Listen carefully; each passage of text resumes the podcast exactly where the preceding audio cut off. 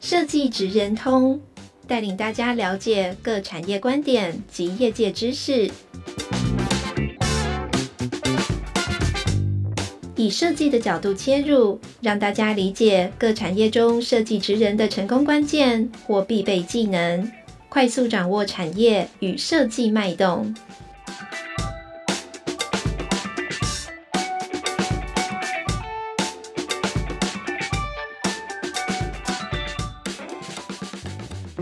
欢迎收听设计直人通 Parkes 频道，我是现在主持人，台湾设计研究院综合企划组的副组长 Ruby。那今天邀请到的是，呃，擅长在设计品牌识别，曾经有什么样的视觉符号或图像让你过目难忘的呢？本集节目邀请到国际设计竞赛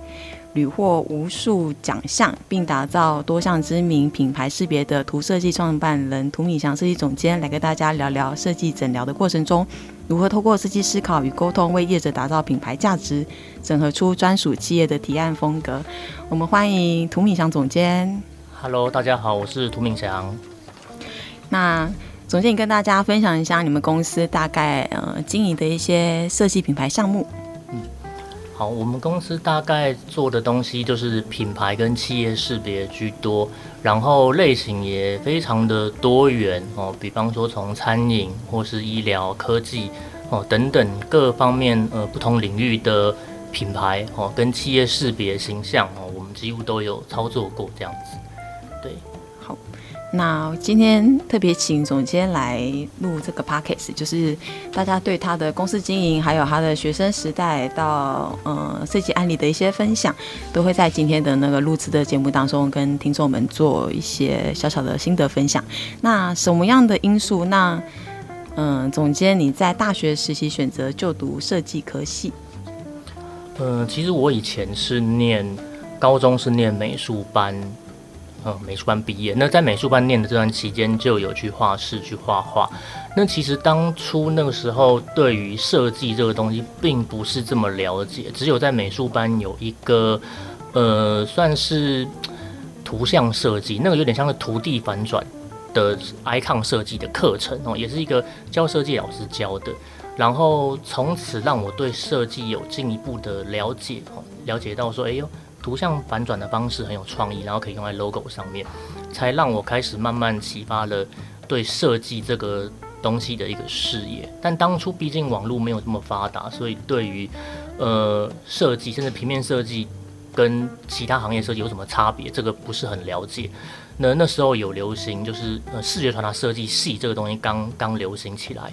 那我去画室的时候，有一位。画室老师，他也是明伦高中美术班的老师，那有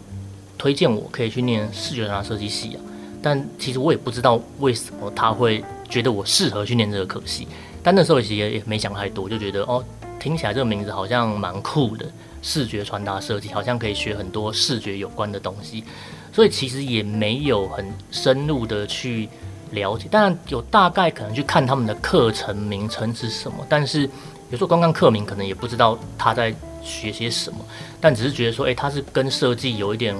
挂上嗯挂上边那样子，那又不是纯美术，所以就觉得说，呃，也怕以后学纯美术可能工对工作来讲会有一些障碍，所以后来就觉得去念设计好了。然后那时候有考量，嗯，视觉传达设计跟工业设计这两个来去做选择。那后来还是觉得，诶、比较对视觉传达设计比较有兴趣，那才去走设计这条路这样子。那大学的时候是这样，那但大学大学的时候我进入视传系，大部分因为每间学校视传系的风气不太一样，就是有些是会很专注在平面设计，有些专注在动画、广告、影片等等的。那我大学的时候其实花蛮多时间在研究动画这个领域，所以后来想要再去针对平面设计做一点精进，研究所才去念云科大视传所，然后针对平面上面有更多的一个琢磨跟探索这样子。对，大概是这样的。那很多设计系的学生，他在求学的时候都有接案，还有实习的经验。那你有类似的呃心路历程吗？还有什么这样的经历会带给你人生的有任何的一些启发？好，其实我在大学的时候并没有花太多时间去接案哦，因为我呃在作业上面，其实我很认真做每一个老师给的，不论大大小小的作业。呃，光这样其实花我蛮多时间的。那我就很投入，那所以我没有花太多时间去做接案这件事。但实习有，我有一年大三的时候在格林出版社实习，那时候可能是因为老师觉得我蛮会蛮喜欢画画的。那格林出版社是绘本嘛，哦，就是在出绘本的，那就在那边实习了一个月。那当中也看到了蛮多出版社他们的一些流程，那还有他们在做些什么，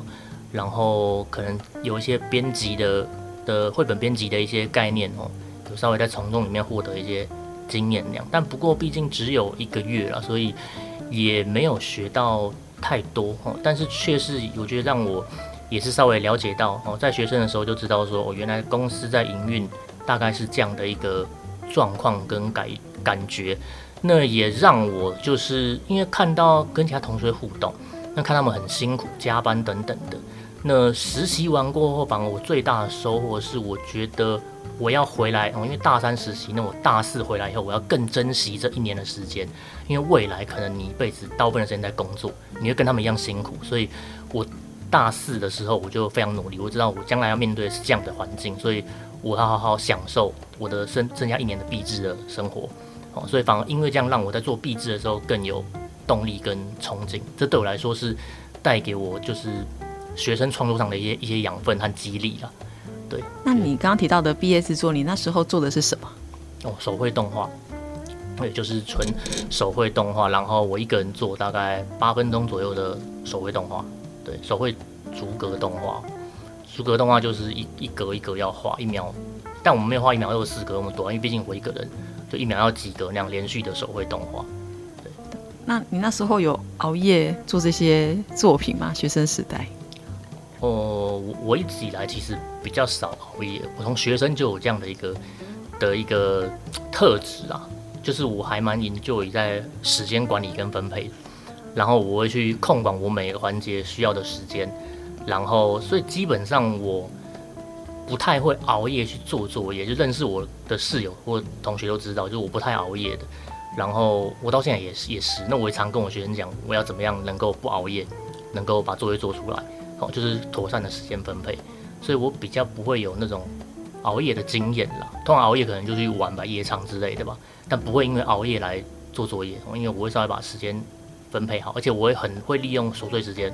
比方说，我记得以前老师出过一个 logo 的作业，就是一个礼拜要画。一两百个 logo 吧，就非常惊人。呃，我那时候在彰化念书，到台北我是坐那个叫客运，可能要晃要晃三四个小时，我就在客运上面狂画 logo，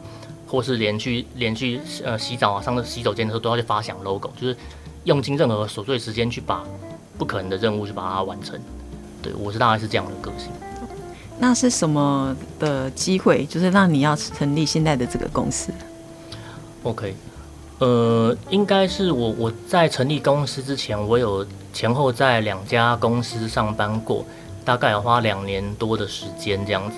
那工作这段期间，让我发现到一个比较大的障碍，就是，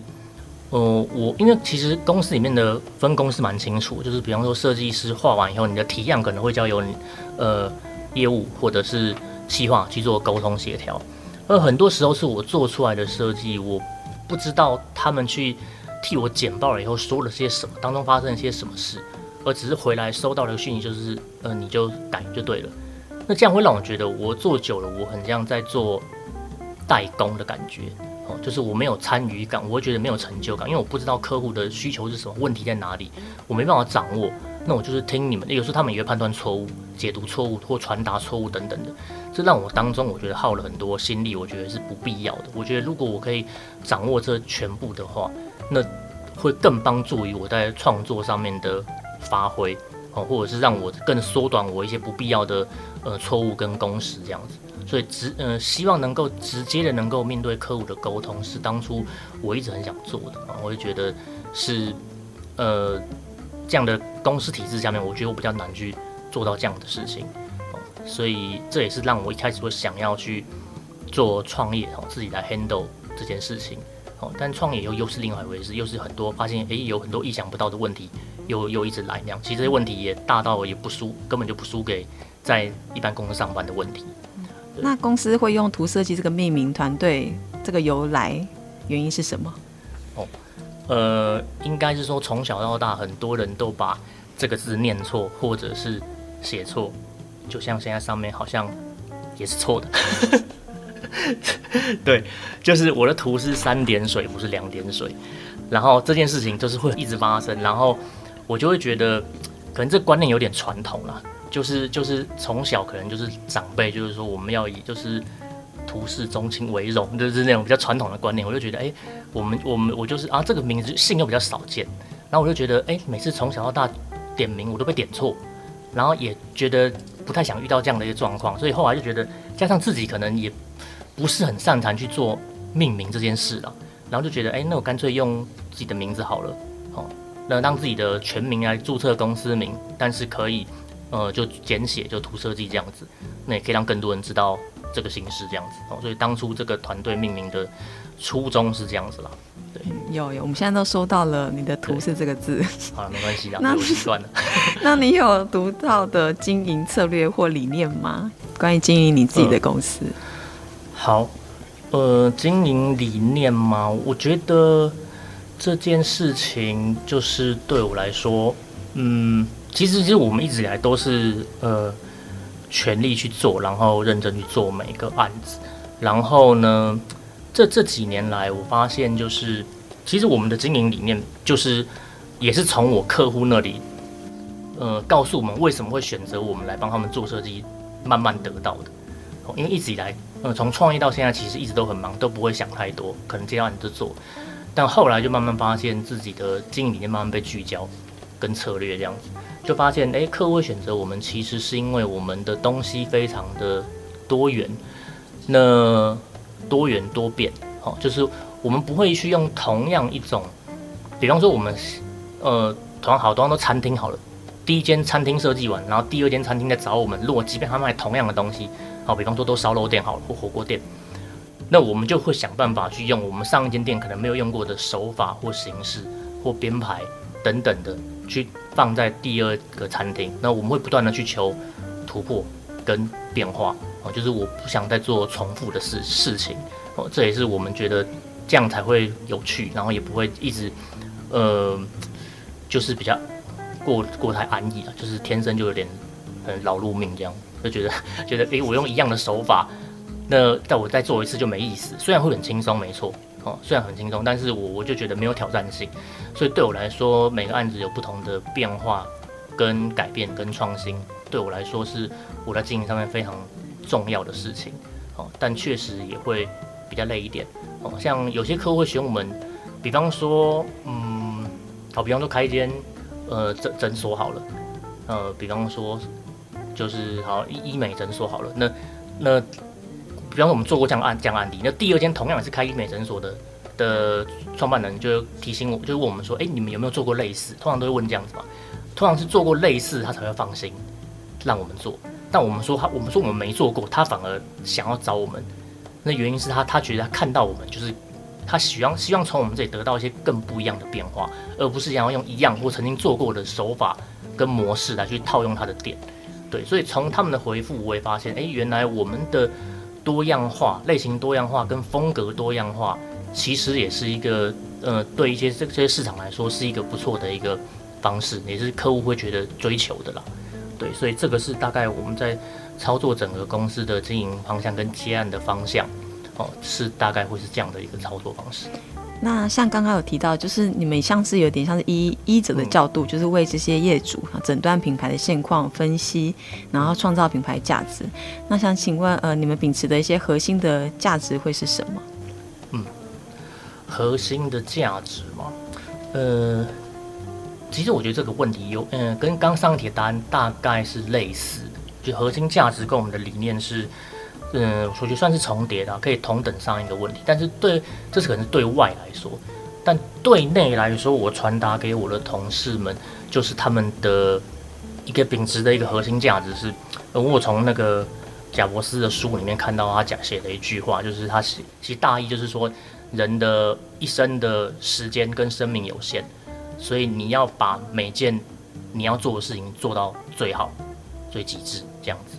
对。所以这样的理念操作下，呃，我就希望我们的作品也是这样的一个态度，就说我们一天的时间是有限的，所以我们每件事情既然这个分配给你了，那我们就把它做到最好。那我们宁可做到最好，要不就不要做。哦，就是我自己一来一直以来个性都这样，所以有时候客户呃很多，一个礼拜收到很多的客户来邀请我们询价什么什么也好，其实真正筛选掉的客户会非常多，就是也对，蛮不好意思啊，就是会这个比率就是悬殊很大，可能就二二十几个客户来问，会挑一个吧之类，因为我们想要把时间花在我们觉得我们值得花，然后可以好好去进行的案子上面。那有些你这案子其实你看起来就是限制很多，你不可能做得好。应该说你不是不是你做不好，而是你客户可能没有给你发挥的空间，所以我就是会做不好。那这样案子我们也不会去接，或太赶的案子我们也不接，因为太赶一定做不好哦。所以太赶的急件或是没办法让我们发挥案子，这些我们都会筛选掉。我们想要把我们的宝贵时间留给就是呃我觉得值得去发挥的案子上面，然后征集我们现有的每个案子，全力去做这样子。对，所以这个是我觉得。呃，我的一个做事的一个，就是我们 team 做事的一个价值在这里。嗯，那你以前可能只需要单纯的做设计，那你现在还要包含了管理的层面、决策的层面，还有整个带领整个设计团队跟公司经营。那你觉得过程当中，你最大的改变是什么？最大的改变就是身体变差。好了，其实最大的改变就是，呃，我觉得最好对我来说最麻烦的一点哦，就是就是。成本这件事情，就是说，以前如果我自己啊，好，如果是 SOHO 好一个人好了，我可能就是每个案子，我可能我可以，当然客户也是会压时间的，但我可能可以，呃，没有时间限制的情况之下，大部分的时间会去来去做量。但经营者的角度有时候有点麻烦，就是说，我会要考量到就是经营的成本。他大概要控制多少的时间来去完成这件事情？如果超过这个时间，代表我成本已经爆了。我们的成本就是人嘛，就是人力成本已经超超超支了，就必须要控制。这对我们来说，我觉得是一个很大的限制。对团队来说，必须要在有限的时间内挤出我们觉得最好的东西。好，那也不能利用假日时间加班做，因为就就不太健康嘛。那如果是自己一个人 SOHO，可能还是会用假日的时间来去做，或是你可能加班做，然后或是熬夜做等等。但公司团队经营不能这样，他还是要有一个基本的朝九晚五的制度。那这会影响到可能在做的时候，哦的那个时间的压缩的那种压力感会不太一样。哦，就是我觉得压力是最大的一个改变。一一个 team 来说，哦对我来说，然后管理也是，又是要管理这么。就是这么多的案子，然后每个案子他们的开始跟结束时间都不一样，然后会中途发生的情况也不一样。有时候一个案子可能诶定案了要完稿了，以后突然跟你说，那突然诶完稿了，可能过了几个月甚至半年，突然跑回来跟你说，诶这个名字注册没有过，那你 logo 要重来，类似像这样的事情，这个这个这个对于团队来说就是一个很大的一个冲击。就是会有像这样的一个一个一个一个问题来发生啊。对，你们公司现在有几个人？然后有分别一些管理的，比如说部门吗？嗯、或者是一些组织的规划？OK，目前有四个人，然后基本上都是设计师。那我我觉得我比较呃辛苦的地方就是我要呃要应该说。我知道有些有些公司的经营者或是设计总监，他不做设计的，就是他不会去花时间在画图上面，可能会有方向去定方向开会，然后等大家提案来以后去做修改跟验收。但我不知道其他人有没有像我一样，我也比较少去问同行是怎么样来经营这件事情，总监的这个角色了。但我自己是因为我会花很多时间去画设计，我自己亲自会做。我除了要管以外，我自己会做。比方说，A、B、C 三款一定会有一款是我亲自从头做到尾的，而不是说我发呃下指导棋，或是丢个 m o o b o 叫他们执行完以后我去修改，不是这样。我真的从头自己给画到尾，对，然后自己都完成独立一套，一定会有一套这样的东西。所以我等于是呃要同时身兼设计师跟总监的这个角色在里面，这对我来说就是蛮辛苦的，对我来说是一个很辛苦的一点。但是我我也我觉得，呃，我也不敢说这样子会不会呃是长远就是比较好的一个方式啊，因为势必是比较累一点。那如果请下面的的同事做，当然有好处，就是我可能就是工作比较单纯，我不用画画设计图，我只要定方向那样子。对，那但是因为我自己也喜欢做啦，我并不，我虽然是累没错，但是我自己也很乐于参与，呃，画设计图哦，做设计这件事情，所以我也在一直不断的从中去找一个平衡点，能够把两面能够兼顾。对，那有预计公司未来会扩展几到到几个设计师，或者是有招募实习生的计划吗？呃，设计师目前是没有，呃，没有的原因是因为我觉得。呃，我不擅长管理太多人，发现，对，因为我觉得也可能是因为我自己要做的关系，所以我的时间会被压缩到。那当人一多，呃，我发现品质我就会无法控制，我不喜欢这样子。那所以目前我并没有想要增加，呃，扩编的计划。哦，就我觉得，我觉得我要控制好我的品质。当然，我扩编人越多，对我们公司来说是赚的，我可以接更多案子。但是我我不想这样，我想要把每个东西都能够做到好，这对我来说是一个蛮有成就感的事情，而而不要一时的扩充太多的人力啊，所以暂时是没有想要人力扩增的需求。那实习生的话，呃，有时候不一定，像去年有，但今年可能就今年应该是没有，因为应该没有时间。对，呢所以可能明年再看看吧，就是每年要看当时案子的情况来去决定这样子。嗯。因为记得每一年的如果有实习生的招募，都非常多人要到你的公司来去实习。嗯嗯，对，所以想说学生们应该也很期待。反正如果今年会开放，学生们应该也很期待要来做投件的申请，这样子，那就期待明年。好，OK。有，其实今今年没有公告，但是也蛮多人写信开始来问，而且写的 email 超长一串，都一千多字，就很有诚意。其实我看的有时候真的会有点心动加心软，但是有时候觉得还是要。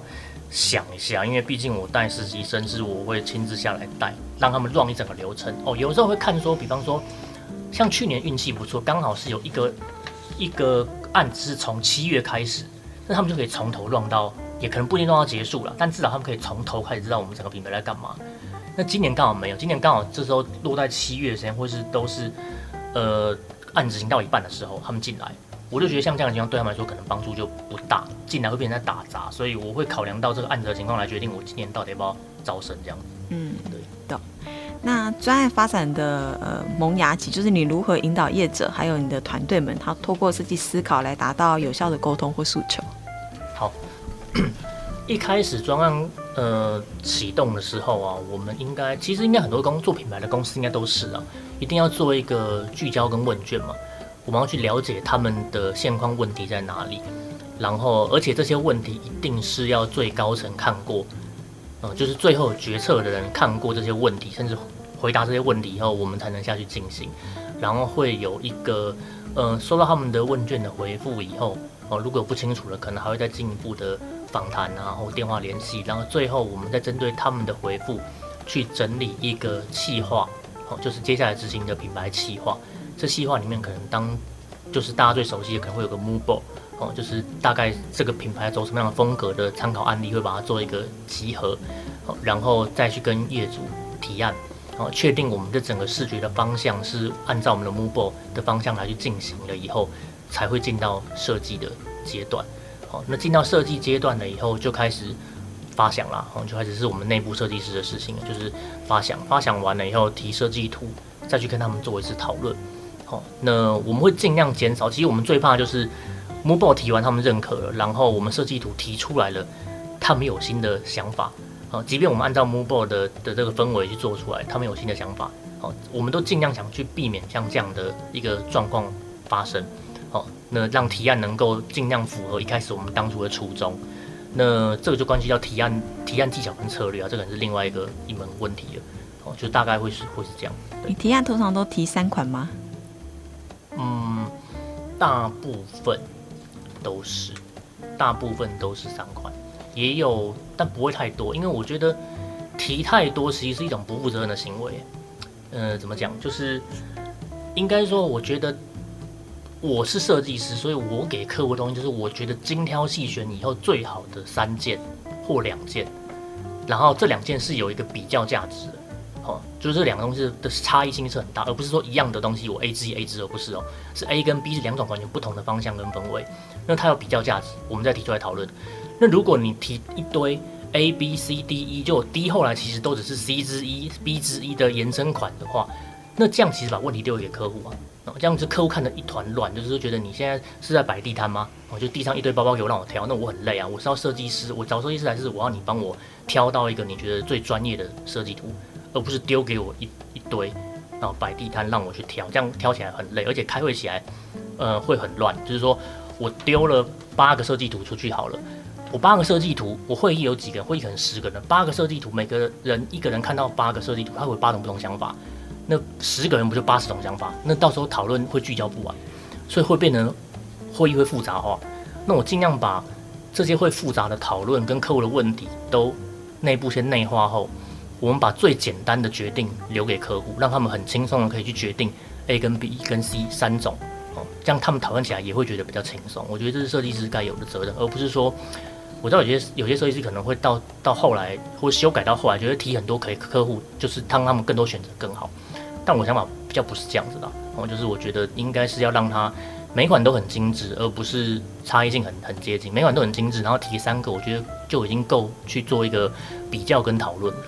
对。那你在曾经呃执行这些专案当中，有没有提案就一次就过关了，业主都没有改的？哦，有啊。一切也也蛮也也也蛮多的，对，到到这这种状况到了近几年，我觉得我们公司也比较成长了以后，就比较会这样子，就比较会一次就通过的情况。对，我觉得一年遇到会比较雷的要改的客户，可能就一个吧，就一一一顶多就一个，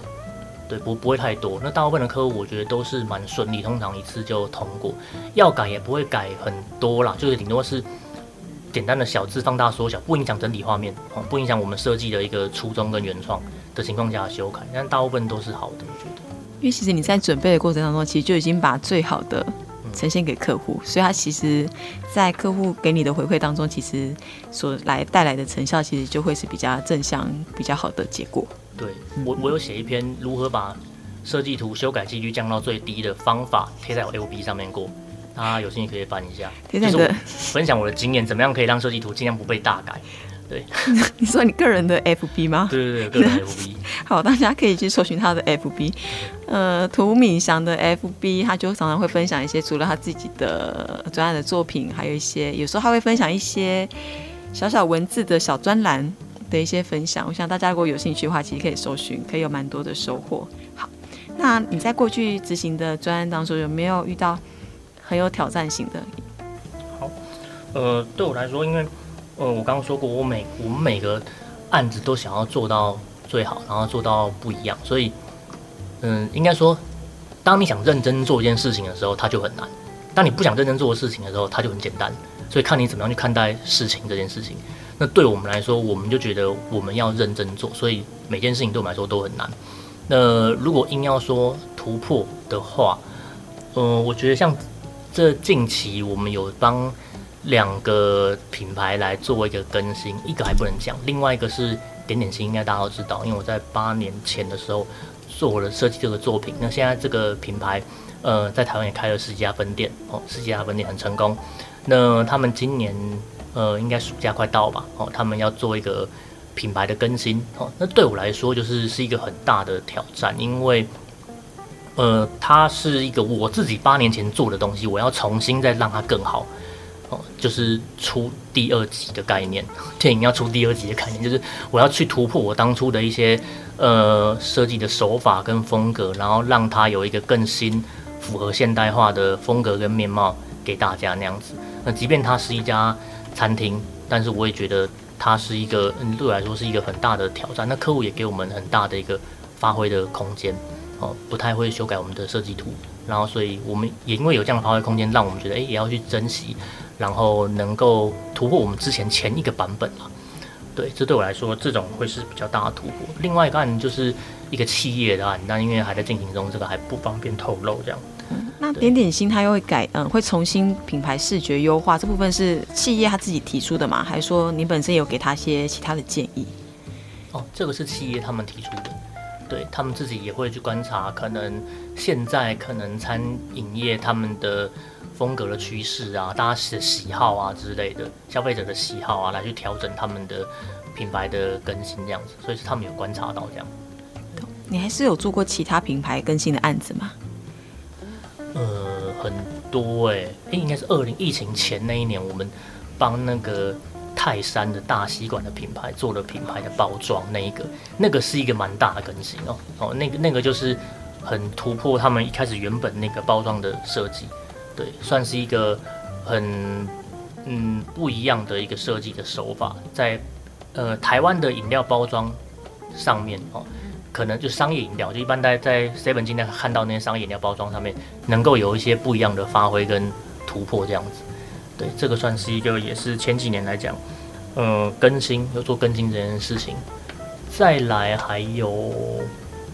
还有什么？实在太多了。经典设计奖。哦，对哈、哦，好久了，忘记了。经典设计奖是什么时候啊？这二二二零一四年，对不对？对，经典设计奖也做跟经典设计奖跟经典金秀，然后经典概念那时候做品牌的 logo 更新。对，真的哎，对，也是一个，也是一个，也是一个更新。那时候确实也是很大的挑战哦，因为，因为它也是一个很，很有点历史的一个奖项嘛，哦，所以对于 logo 要怎么样去更新，未来视觉要怎么样去去走，哦，那时候是也花了蛮多时间去做这一块的。对，你有没有很想要接的，呃，你想要尝试的案子？呃，最近，嗯，最近有没有想要做案子？其实没有会思考，因为我我发现我们会接这案子，其实我们都蛮觉得蛮不错的啦。我们最近一直在做到医疗业，觉得蛮有趣的。的医疗业，对对，然后这个是我们之前想要做，然后后来就是有接到这样子。说到医疗业，你在做这个案子的时候，本身是要先了解他医疗的相关背景吗？要，我们去前年我们做了，呃。联合骨科的品牌更新，它那个骨科是我们的一些，就是膝关节里面的一些，呃，就是假的那个，对的那种关节，人工关节，然后就是看到好哇，好多人工关节的那个的那个东西这样子，产品这样子，然后大概了解，然后不同人工关节它是它用在哪里那样，那我才知道说我要怎么样去帮他做设计嘛，所以我我接触医疗，我要稍微了解他的一些东西这样子，对，嗯。那企业对于设计导入的意识还有逐渐重视。那对于未来的设计产业的趋势发展及观察，也就是是你们常常会接，比如说传统产业，它的可能是现在是可能换不同第几代来做经营，嗯、然后你帮他们做品牌识别的更新等等，就透过这些产业设计的导入，呃，你的观察，嗯，它的一些成长。好，呃，我们我们接了很多的企业，然后帮当中也包括很多的传产哈。传产真的是我们目前来讲就是挑战最大。好，如果说要突破性的、最有挑战性的案例，回到上一题的话，应该是传产的东西对我来说很有挑战性，因为传产确实有呃，就是世代交替的问题。可能喜欢我们的东西是目前的二代好了，他可能年龄跟我们不会差太多。好，但是真正有决定权的人是上他的上一代，可能是他的爸爸之类的。就是他，他就是他的他的近亲那样子。那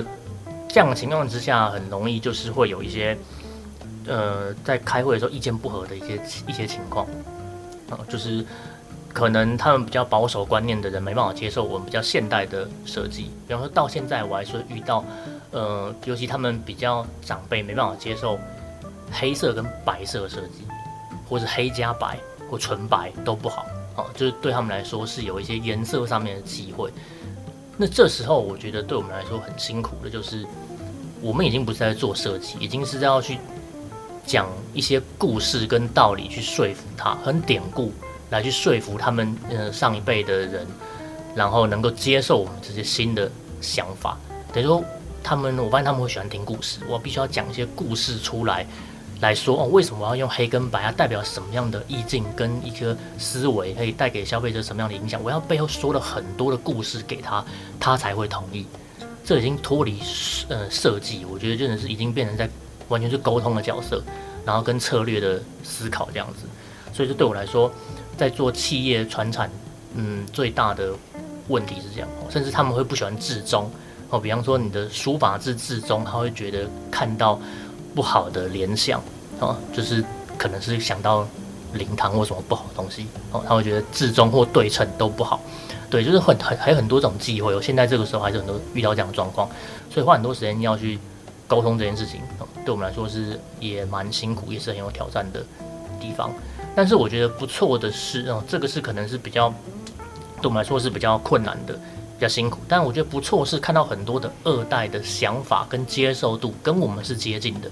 这对我们来说是很开心的。然后就觉得，哎，至少。我们接触的至少已经不是他们可能上一代的长辈，我们接触到是跟我们年龄差不多、磁场相近的，美感跟观念是接近的的二代。这个时候我们看到他会觉得很开心，会觉得他充满希望，就觉得说他有一个有现实的二代愿意来做这件事情哦，只差在可能他们一些守旧的观念没办法去突破，所以我们跟他们沟通，他们自己内部沟通也很辛苦哦，就是大家都很辛苦。那。但至少我们看到了一点希望，就是二代二代起来想做这件事，有些甚至还不想做，有些觉得会懒或懒得跟我爸爸沟通啊之类，有些会懒或是会逃避之类的，或是觉得诶、现在公司赚钱，我没有必要去改变我的视觉啊，好好的过就好了，为什么要找麻烦？有些会是这样子哦，所以看到愿意出来改变的二代，我们觉得这个是让我们觉得是开心，是有希望的了。嗯，对，懂。那你在台科大设计系有多年的教学的经验，那？刚刚其实都是以设计师或者是管理者的、呃、角度来分享。那你在当老师的时候，你的教学的方式还有理念，跟我分享一下。嗯，呃，我我一直希望，呃，现在的学生就是，我一直跟他们讲，呃，现代这个年代啊，尤其在台湾，我觉得你不要想办，别不要让自己只变成一个专才，而尽量要变成一个通才。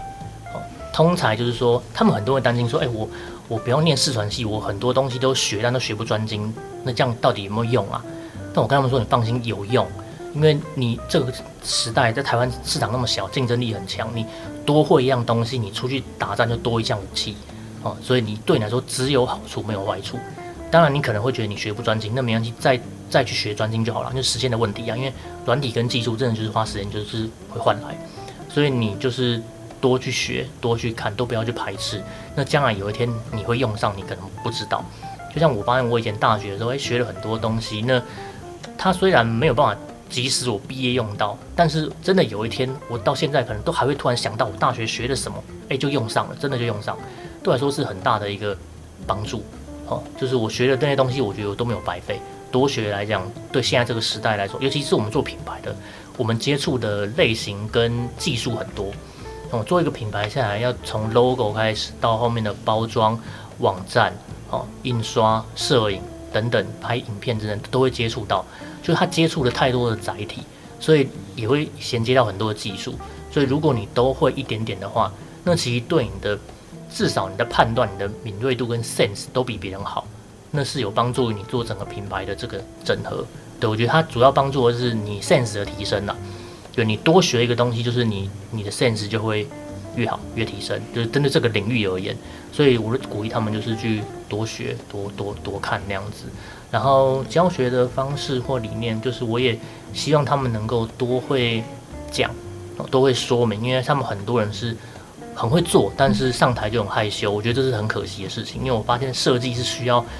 呃，除了图好以外，也要透过一些言语跟简报来去包装它。哦，那会帮你的。提案加分很多，说服力会提升。那他们很多人可能会画很好看的图，但提报的时候安安静静或害害羞羞那样子。那我就觉得，诶、很可惜啊！你这个时候上职场，你这么害羞，搞不好有一个人他没有做那么好，但他很会讲，那可能就你就就就超越你了，就很可惜。